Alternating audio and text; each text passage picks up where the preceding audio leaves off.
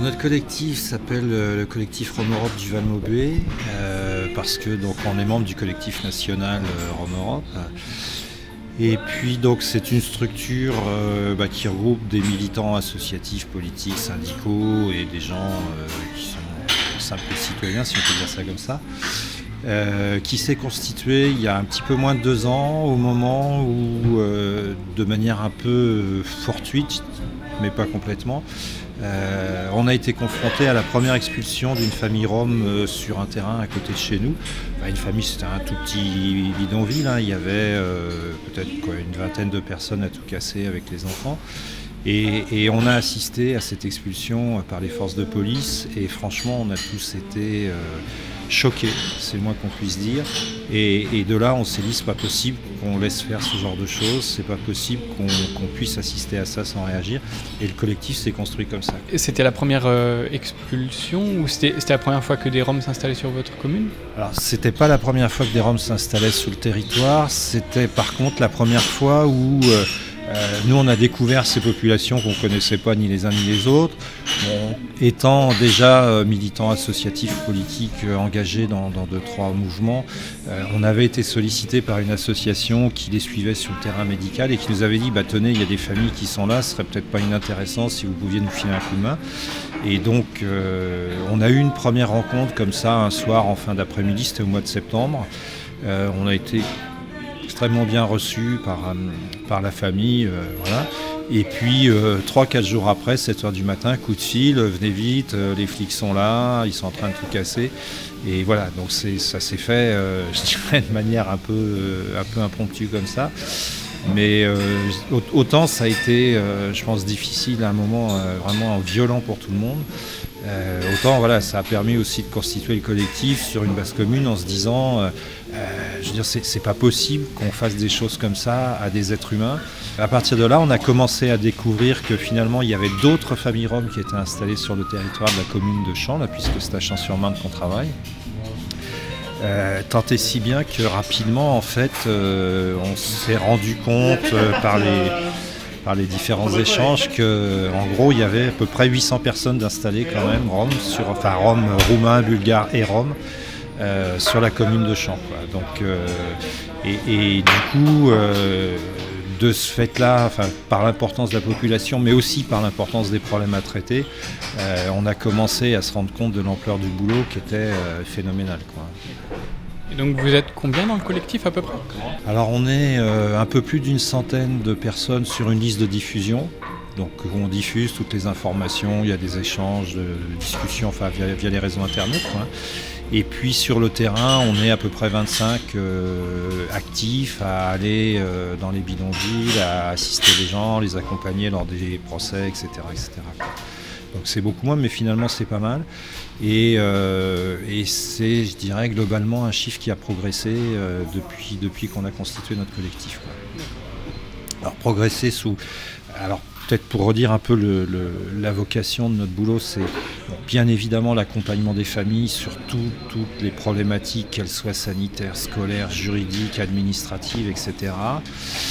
Euh, donc ça, c'est un travail qui nous occupe quand même énormément. Et puis à côté de ça, on essaye aussi de faire en sorte que euh, la rencontre puisse se faire parce qu'aujourd'hui on, a clairement des mécaniques racistes vis-à-vis des Roms euh, mais en fait parce qu'on les connaît pas. Enfin je veux dire c'est la réaction euh, bête et méchante de l'humain qui est concentré sur lui-même et, donc du coup nous on s'est dit si on n'arrive pas à faire un travail qui permette aux populations, quelles qu'elles soient, de se rencontrer, d'échanger, de se découvrir et puis de s'apercevoir que finalement on n'est pas si différent que ça et qu'on est tous des humains, euh, ça peut aussi aider à faire bouger les choses. Et donc c'est ce qu'on a fait. On a organisé des expositions, des soirées festives, des soirées débats, des soirées euh, débats après des films, etc. Et euh, à notre grande surprise, à chaque fois, on a fait ça le comble. Donc c'est une question qui politiquement est portée aujourd'hui parce qu'elle sert les intérêts de quelques-uns. Euh, mais qui, je pense, est en total décalage avec la population qui est confrontée aussi à ces, autres populations, sur le fait que finalement, entre le discours politique qu'on nous tient, qui a un discours extrêmement raciste, limite fascisant d'ailleurs. et, la réalité du terrain, les gens se disent il y a quelque chose qui ne va pas. Entre ce qu'on nous raconte et quand je vois ces gens qui sont dans la misère, qui sont en train d'aller chercher l'eau dans des conditions, etc., qui font la manche ou autre, et quand on arrive à discuter un peu avec eux, bah, finalement, n'importe quel individu se rend compte qu'on nous raconte n'importe quoi.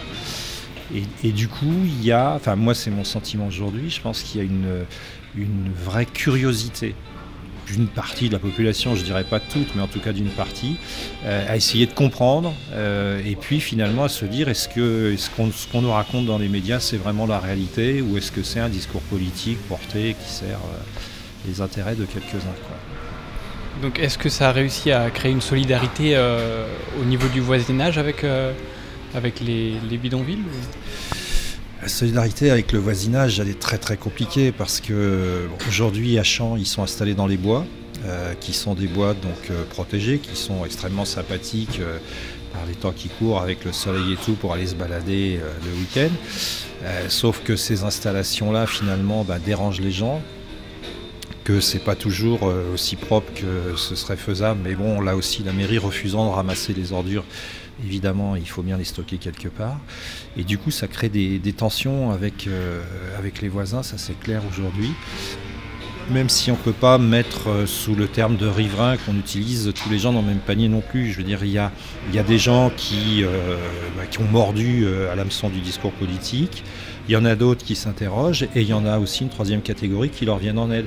Alors souvent de manière extrêmement discrète et, vraiment, euh, je dirais un peu en sous-main, qui viennent leur donner à manger, leur apporter de l'eau, leur filer des fringues, etc.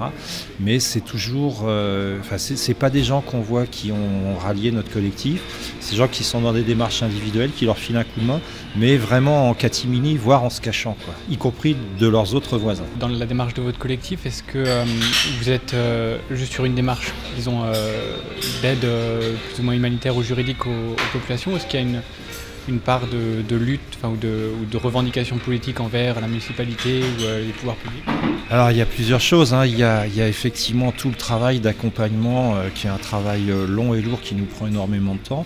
Aujourd'hui on bosse beaucoup avec eux sur l'accès à l'emploi puisque depuis le 1er janvier ils ont le droit de travailler normalement comme tous les citoyens européens qu'ils sont. Ceci étant, c'est pas parce que le droit est ouvert que forcément les mentalités ont changé. Donc il y a un vrai travail aussi d'accompagnement là-dessus, plus de leur côté, je pense, une, une méconnaissance importante du marché du travail en France. Jusqu'ici, ils ont travaillé, pour un certain nombre d'entre eux, au noir, dans des conditions euh, avec 13-14 heures de boulot par jour pour 30 euros par jour, c'est ça le tarif à peu près, et ouais c'est du délire.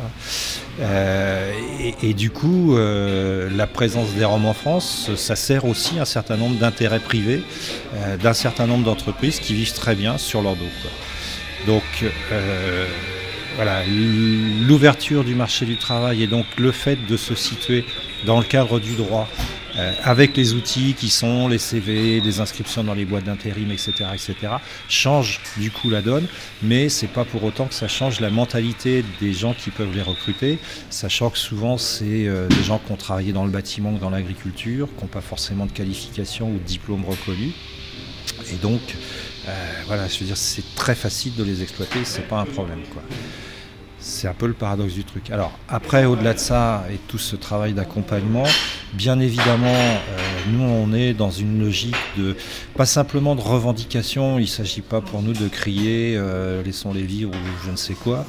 Euh, il s'agit d'essayer de construire avec les élus locaux des solutions qui vont permettre une insertion durable dans la société, puisque de toute façon, contrairement à ce que dit Manuel Valls, c'est leur seule ambition aujourd'hui, c'est de rester en France, de pouvoir y travailler, de pouvoir faire en sorte que leur gamin aille à l'école et qu'ils puissent s'y installer, vivre correctement, et que voilà, tout, tout, leur avenir est construit sur l'avenir de leurs enfants. Donc c'est ce qu'on essaye de faire nous depuis la création de notre collectif, de mettre autour de la table l'ensemble des parties prenantes et aujourd'hui clairement, rien ne se fera si on n'a pas les politiques locaux euh, avec nous. Et très clairement là-dessus, c'est un constat d'échec total. C'est-à-dire que depuis deux ans, on a réussi à rencontrer 15 euh, jours avant le premier tour des municipales la maire de Champs. Euh, et c'est tout. Où elle nous a dit que de toute façon, le dimanche du premier tour, il n'y aurait plus de Roms sur sa commune, ce qui était une aberration totale, ce qui l'est de fait, ce qui ne l'a pas empêché de procéder à la destruction d'un terrain en toute illégalité, donc ce qui va se traduire par une action en justice. Enfin, voilà, on, est sur, sur des trucs de fou, mais il n'y a pas moyen que ce soit le Conseil général, euh, les élus locaux, on est sur une communauté d'agglo hein, où les frontières communales, elles ont aujourd'hui absolument aucun sens, euh, si ce n'est dans les jeux politiques. Et euh, personne, mais absolument personne n'a accepté, ne serait-ce que de nous rencontrer, nous. C'est quand même impressionnant et c'est pas faute d'avoir fait des courriers. La préfète nous a rencontrés une fois et encore parce que j'avais été invité par d'autres associations qui travaillent avec les sans-papiers euh, à une rencontre avec elle, mais sinon on n'a jamais pu la rencontrer. Euh, voilà, donc petit à petit quand même le fait qu'on existe et qu'on perdure dans le paysage et qu'on devient quand même un acteur un petit peu incontournable fait que certains commencent à se dire bon il va bien falloir qu'on arrive à discuter avec eux. Le problème c'est que comme de toute façon ils sont dans une position où euh, la peur que la question Rome engendre euh, fait qu'ils ne savent pas par quel bout la prendre. Or, la seule solution, c'est d'en discuter avec des gens comme nous. Je veux dire, on les connaît, ces populations, on les suit, on les accompagne. je veux dire, il y a aussi des garanties qui sont là. Euh, et il n'y a que comme ça qu'on y arrivera. Enfin, je veux dire, aujourd'hui, c'est une aberration d'imaginer, ne serait-ce qu'une seconde, que le problème puisse disparaître comme ça du jour au lendemain il va, il va s'atténuer dans le temps parce que les gens commencent à trouver du travail et puis on va rentrer dans des processus d'intégration dans la société. Ils vont disparaître effectivement petit à petit, mais euh, ça ne le fera pas pour tout le monde de toute manière. Il faudra bien à un moment donné qu'on arrive à se mettre autour de la table et à essayer de construire des solutions. Mais voilà, avec des gens qui sont un peu bêtés bornés là-dessus, c'est difficile. Vous aviez évoqué euh, tout à l'heure des questions euh, des mesures transitoires qui ont été levées là, au 1er janvier 2014 pour l'accès à l'emploi. Euh, dans quel secteur est-ce qu'ils étaient exploités en travaillant au noir avant? Bâtiment essentiellement. Bâtiment puisque nous on est sur Marne-la-Vallée, donc on est en, proximité de Paris, hein, donc c'est une ville nouvelle. Euh, l'agriculture, ça n'existe plus vraiment chez nous, donc euh, voilà, c'est le bâtiment qui recrute largement là-dedans, avec tous les effets pervers. Nous, on a euh, on a un monsieur qui a une quarantaine d'années, qui a travaillé dans le bâtiment, euh, qui est tombé du troisième, quatrième étage. Il n'est pas mort, mais il s'est pulvérisé les jambes, c'est pas soignable. Et voilà, il se débrouille tout seul, il, ne peut plus travailler. Aujourd'hui, il est en fauteuil parce que nous lui avons fourni un fauteuil. Et, voilà, et tout est comme ça. Donc, euh, pour gagner des clopinettes, alors c'est sûr que une journée de travail dans le bâtiment pour eux, c'est entre deux et trois fois plus que ce qu'ils arrivent à gagner quand ils font la manche. Ça veut dire qu'en gros, leur revenu moyen, moi je vois chez nous, varie de 5 à 10, 15 euros par jour par famille. Sauf quand ils arrivent à trouver un boulot au noir comme ça. Donc on est quand même sur des niveaux de misère euh, absolument hallucinants aujourd'hui. Avec tout, ce que ça produit derrière. Hein, euh. Mais voilà, la réalité c'est celle-là aussi. Et c'est vrai que ça, ça peut faire peur. Ça peut faire peur. Mais en même temps, il y a une énergie, il y a une volonté de s'en sortir, il y a une structure à contrario de ce qu'on peut voir par exemple. On pourrait se dire ce sont des SDF, hein, ils habitent, il y en a qui habitent à Paris dans la rue. Bon, chez nous ils ont construit des cabanes dans les bois, mais euh, c'est bien cette logique-là, sauf que c'est un mécanisme un peu similaire à celui-là, avec quand même derrière quelque chose de fort qui les tient tous, c'est la structure familiale. La structure familiale telle que nous on l'a connue il y a quand même quelques générations en arrière, avec les parents, les grands-parents, les enfants, les petits-enfants, et euh, chacun à son niveau contribue à sa manière, avec ce qu'il peut, à alimenter la, famille, que ce soit à couper du bois, à aller faire la manche, un peu de ferraille, euh, voilà. Et, c'est comme ça que ça tient. Mais ça tient bien. Est-ce qu'il y a des initiatives euh, de leur côté de défense ou de représentation de leurs propres intérêts? Il y a deux, structures qui existent en France depuis un petit moment qui sont euh, euh, effectivement dans des logiques revendicatives et de, reconnaissance et des droits enfin, sur lesquels on se bat aussi, mais aussi de la, de la culture, etc. que sont la Voix des Roms et puis l'association Rome Europe, qui n'est pas le collectif, hein, qui est une, association un petit peu différente, et le, Rome Europe, c'est avec deux R comme, comme on le prononce en Roumanie. Euh, voilà, en dehors de ça, euh, aussi bizarrement que ça puisse paraître, on a affaire à des gens qui ne sont pas du tout vindicatifs ni revendicatifs. y compris sur les expulsions. On pourrait se dire à un moment donné, ils vont se révolter, ils vont se fâcher parce que c'est bah, chez nous, c'est euh, tous les mois. En gros, les, familles, alors après, c'est pas tous les terrains en même temps, mais euh, euh, en gros, une, installation, c'est deux mois de survie dans les bois. Au bout de deux mois, tout est cassé. Donc à un moment donné, se voir mettre à la rue systématiquement, on pourrait penser que ça crée de la révolte. Or, en fait, pas du tout. Ça, enfin, je veux dire, ils se fâchent pas. Quand la police leur demande de partir, ils partent. Enfin, moi, je pense que nous, on serait beaucoup plus virulents que ça, pour pas dire violent, euh, si on était dans la même situation. Par rapport aux dernières expulsions qui, ont été réalisées euh, juste avant les élections municipales, vous avez dit qu'elles étaient effectuées en complète illégalité. Est-ce que vous pouvez décrire les conditions? Il y a eu une expulsion euh, sur un campement important, puisque sur la commune de Champs-sur-Marne, on avait on a toujours entre 10 et 12, 13 bidonvilles installés. Donc il y en a des tout petits où il y a une famille ou deux, et puis il y en a des très gros. Et le dernier très gros qui a été euh, détruit, euh, il y avait euh, au départ 300 personnes dedans. Donc là, ça s'est passé. donc la police est venue avant, prévenir. Donc les gens ont commencé à partir, mais il restait quand même à l'arrivée 150 personnes qui n'avaient pas trouvé de solution alternative ailleurs. Et les solutions alternatives, en gros, ça allait reconstruire des baraques un peu plus loin.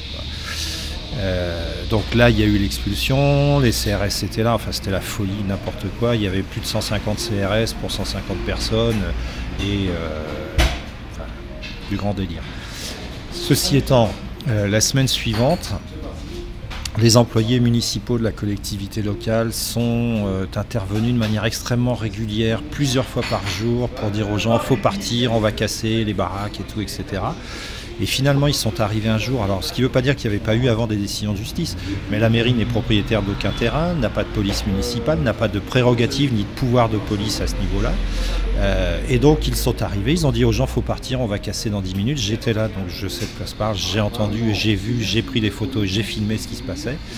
Euh, et effectivement, la mairie, avec son secrétaire général adjoint, est arrivée avec un bulldozer, un camion et ont tout cassé. Soi-disant pour nettoyer juste avant le premier tour des municipales, sauf qu'aujourd'hui, si vous voulez, on va sur le terrain, je vous ferai voir, il y a un, tas d'immondices. On a, on, a, on, a on a tout cassé et on a fait un gros tas au milieu qui est en train de pourrir. C'est une infection, euh, c'est dégueulasse, c'est pire qu'avant. Et voilà, c'est ça l'action municipale à Champs. Et ça en toute illégalité, donc on a foutu les gens dehors. Moi j'ai interpellé là-dessus euh, le sous-préfet de région qui est en charge de ces questions-là, le directeur départemental de la cohésion sociale. Personne n'était au courant, la police n'était pas au courant, nous a même dit euh, s'ils le font, vous pourrez porter plainte pour voie de fait, c'est ce qu'on fait. Euh, et voilà, on a mis des gens à la rue dont on savait pertinemment qu'ils étaient dans une situation extrêmement difficile. Il y a une famille avec un petit bébé de 18 mois, il y a un, jeune handicapé de 23 ans qui est en fauteuil, euh, avec sa mère qui est dans un état catastrophique. Enfin voilà, je veux dire, on avait des gens qui, euh, en termes sanitaires, étaient vraiment dans une très très grande précarité. Et jusqu'à 11h le soir, avec le 115 et la direction de la cohésion sociale, on a essayé de trouver des solutions d'hébergement d'urgence. Et à 11h le soir, il a bien fallu se rendre compte qu'il n'y en aurait pas. Et ils ont passé la nuit dehors dans les bois sans aucun abri. Voilà. C'est ça la gestion politique d'une commune communiste, quand même, faut le dire, euh, à Champs-sur-Marne. Sur la question de la scolarisation des enfants, comment ça se passe? Est-ce que la municipalité accepte qu'ils soient scolarisés? Alors, là aussi, ça a été une histoire un peu compliquée, puisque. Euh, notre collectif s'est créé en septembre 2012. Hein. Donc euh, à ce moment-là, on a commencé à se dire effectivement, et à la demande des familles, on va scolariser les enfants. Donc on a voulu les inscrire à la mairie, puisque en primaire c'est la démarche normale, hein, inscription en mairie et puis après affectation dans les groupes scolaires. La mairie a refusé d'inscrire les enfants. On a sollicité l'inspection académique et c'est l'inspecteur d'académie qui est venu avec nous amener les enfants dans les écoles. Donc les enfants ont été scolarisés, alors à l'époque on devait être en octobre-novembre, donc déjà avec beaucoup de retard, ont été scolarisés dans les écoles, mais sans jamais être inscrits nulle part. Ça veut dire qu'ils ne figuraient dans aucun fichier, y compris l'éducation nationale. Ça veut dire qu'on n'avait pas non plus les moyens en termes d'enseignants adaptés à des classes qui du coup avaient pris 3-4 euh, enfants en plus. Donc ça c'était la position de l'an dernier de la, la mairie de Champs. Cette année, il s'est passé le fait que euh, les conflits avec la commune d'à côté ont fait qu'il y avait 60 enfants de la commune d'à côté qui ont été renvoyés dans leur commune mais qui venaient avant l'école à Champs. Donc 60 enfants, ça fait des risques de fermeture de classe importants. Donc cette année, elle a accepté d'inscrire les enfants. On a inscrit 50 enfants. Bon an, mal an, ça se tient, elle n'a pas eu de fermeture de classe. Juste, ce qu'elle a dit, c'est que c'est moi le chef qui décide des affectations dans les groupes scolaires. Donc elle a affecté les enfants dans des groupes scolaires à plus de 2 km des endroits où ils habitaient. Donc ça veut dire qu'en termes d'accessibilité, ça posait un problème. Sachant par là-dessus que les chauffeurs de bus de la RATP qui auraient pu prendre les gamins pour les emmener à l'école refusent que les Roms montent dans leur bus, même s'ils sont titulaires d'un titre de transport. Et oui, on en est là. Là aussi, il y a des plaintes en cours. Voilà, il faut se battre là-dessus sur tous les terrains. Et cerise sur le gâteau, elle considère que ces gens-là, n'étant pas de la commune, le tarif de cantine qui leur serait applicable pour les enfants est de 14 euros par jour. D'accord? 14 euros par jour, c'est pas ce qu'ils gagnent dans une journée. Et le même tarif appliqué à un habitant de la commune dans des situations de revenus minimum et des familles en gros à de 3 enfants est de 99 centimes. Voilà, cherchez l'erreur. Donc ça veut dire que concrètement, il y a très peu d'enfants qui sont scolarisés aujourd'hui parce que euh, accompagner les gamins à l'école à plus de 2 km de son lieu d'habitation, les mamans peuvent le faire, mais si elles le font à 8h30 pour aller les récupérer à 11h, ça fait qu'elles se tapent déjà presque 10 km le matin et il faudrait en refaire 10 l'après-midi, que pendant ce temps-là, elles ne peuvent pas aller faire la manche à Paris parce qu'en deux heures de temps, elles n'ont pas le temps de faire l'aller-retour et de gagner un peu de sous.